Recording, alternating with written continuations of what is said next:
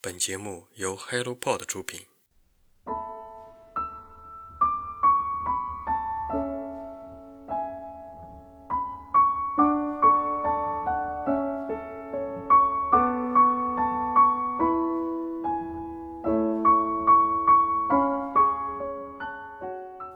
轻松的故事是严肃生活的喘息，把伤心故事用轻松的口吻说出来，反而有了一种强大的力量。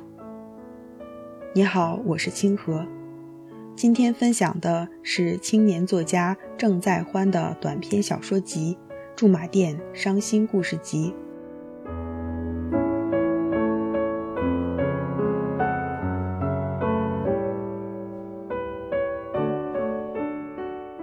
驻马店是中原大地上一个普通的地级市，在河南处于中等水平，存在感并不强。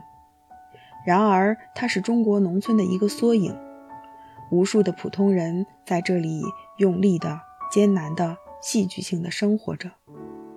这片土地的滋养让郑在欢拥有取之不尽的故事素材。他用这本《驻马店伤心故事集》，让我们认识了他的家乡。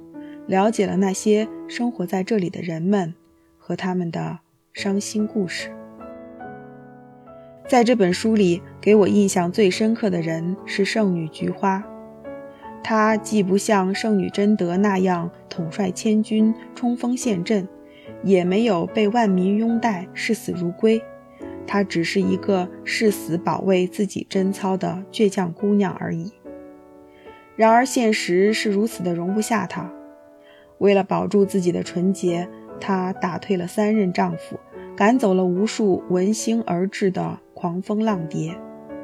但是打动我的不是她对纯洁的追求，而是她的三次婚姻都无法自己做主，是被作为商品任人交易。第一次，母亲卧病在床，家里靠菊花的彩礼渡过难关。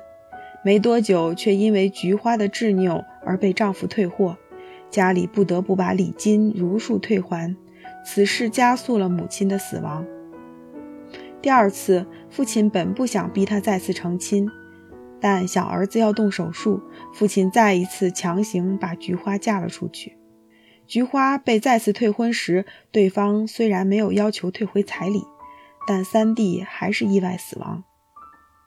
第三次婚姻是家里托人保的媒，此时菊花已经无法卖个好价钱，家里只想摆脱这个不祥的疯女，只要有人愿意娶她，可以不收彩礼。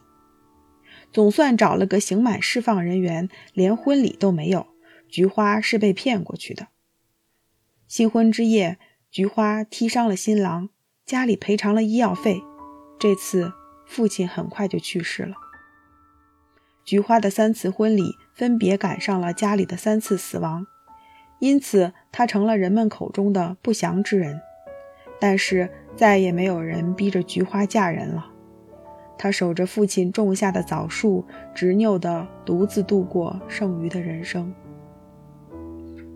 姑姑李堤是村里的第一个大学生，但人们说他是个疯子。他想养鸡致富，但很快被鸡瘟打败。人们分析说，鸡瘟是被来做礼拜的人带来的。他却突然恶狠狠地说：“这事儿跟主一点关系都没有，是人的问题。”这句话仿佛预言了后面的情节。后来，他带着七个字的条件反射和理想主义的灯塔承包了鱼塘，一池子膘肥体壮的鱼却被一群混混捞了个干干净净。只留下了浑浊的糖水、湿漉漉的水岸和被撞得歪三扭四的灯塔。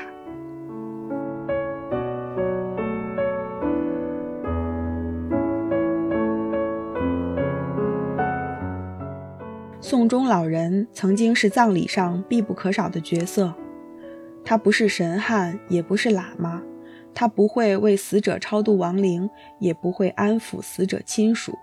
他只会唱诵悼词，在葬礼上，在棺材前，他对着死者或者遗像吟诵家属们写下的悼词，既不悲泣，也不伤心。他的声调就像空气一样平淡，听到的人总会暂且忘记悲伤。村里的老人们生前在等候着他的到访，死后由他来完成最后的落幕。在他离世之前的几年，随着火葬的推行和人们对繁文缛节的淡化，请他去办老式葬礼的人已经越来越少。他落寞到近乎精神出了问题，最终得了老年痴呆，不再记得村里每个人的名字。他的离世象征着家乡这种古老葬礼的消失。取而代之的是新式的司仪和吵闹的电子乐，也象征着一个时代的结束。书里的许多人也曾对命运抗争过，比如外公，他一生追求正义，嫉恶如仇，对于人应该如何活过这一生，有着清晰而固执的见解。五个儿子全都嗜赌如命。最疼爱的大女儿又得白血病去世，对此他非常自责。于是他用自己的人生观和命理学为家里的每个孙辈都设计好了未来。他严厉地管教着这群孩子，希望他们能够按自己的规划走上正路。可到头来，一个都没有实现。所以，按照他的嘱咐，去世后他的墓碑上什么都没有刻。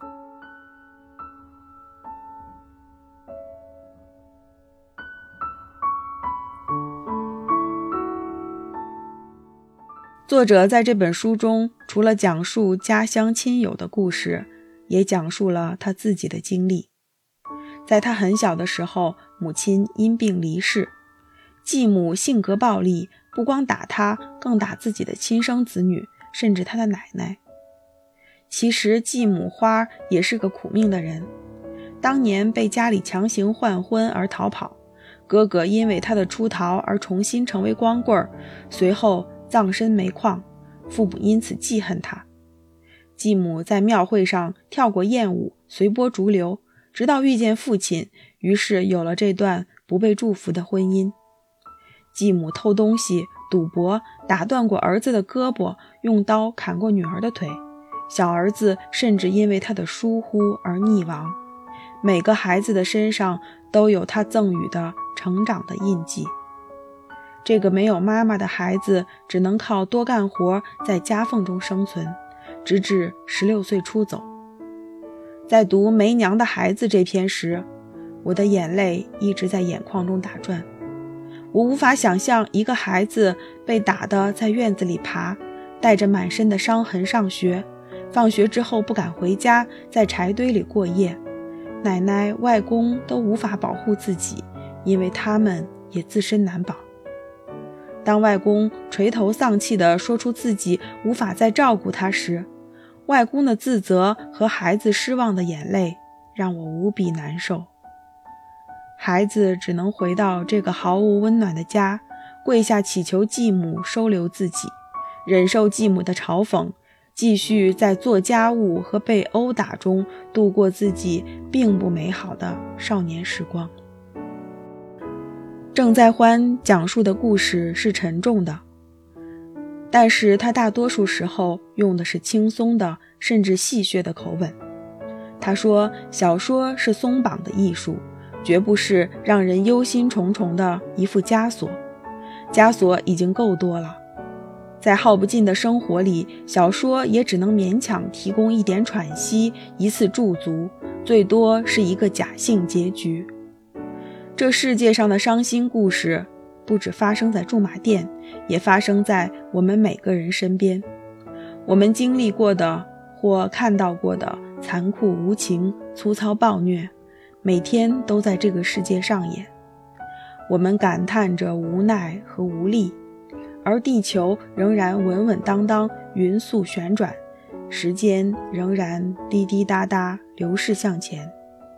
正如郑在欢在后记中所说：“时代与命运都藏在故事里，人逃不过环境的局限，却能活出千奇百怪的样子。这就是写作让我着迷的地方。”